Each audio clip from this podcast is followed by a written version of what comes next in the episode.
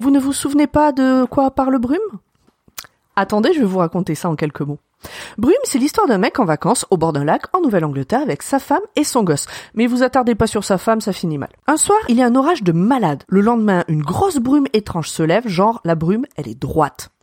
Pendant que le gars il va au supermarché avec son gamin et que euh, madame reste à la maison pour faire du ménage, la brume devient de plus en plus épaisse et des choses étranges semblent bouger dans le brouillard. Il y a des morts, ça.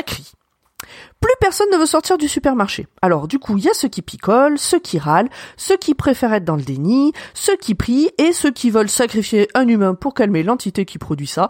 Et ceux-là, eh ben, ils sont de plus en plus nombreux avec le temps qui passe. En tout cas, il y en a un qui sort à un moment pour faire le kéké devant ses copains. Genre, euh, j'ai pas peur, moi je vais y aller, vous allez voir. Et bim, il se fait bouffer par des tentacules de l'enfer que même Urdel les prendrait pas chez elle. Bon, après, euh, pourquoi il a fait le kéké aussi? Arrêtez de faire les kékés tout le temps, là, les gars. Euh, c'est fatigant et puis ça fait des morts.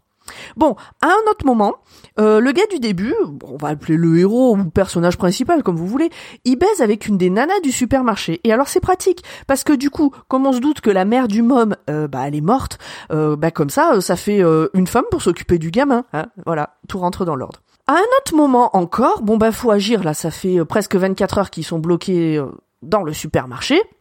Alors il y a un groupe qui court vers une voiture. La moitié du groupe est bouffé par des trucs dans la brume, genre comme des grosses araignées géantes qui lanceraient des fils d'acide. Euh, le gars, la nana, le gamin et puis un autre gars montent en voiture et tracent la route. Ils arrivent à une station essence après avoir croisé des insectes genre de 12 mètres de haut, ou presque à une vache près quoi. Et puis bah là il y a une radio. En fait, tout ce qu'on vient de lire, c'est le gars qui l'écrit sur un carnet à la station-service pour si quelqu'un passe par là, on sait jamais. Ils ont croisé personne jusqu'ici, la brume est toujours présente, ils savent pas jusqu'où elle s'étend, mais il leur semble que à la radio, ils ont entendu le mot Hartford. Et c'est un bled qui est pas très loin. Donc du coup, ben, ils décident d'y aller pour voir s'il y a des survivants. Euh, si c'était pas clair ou pas assez précis pour vous, n'hésitez pas à aller écouter notre épisode sur Brume. Le lien sera dans la description. Normalement, ça devrait être un peu plus détaillé.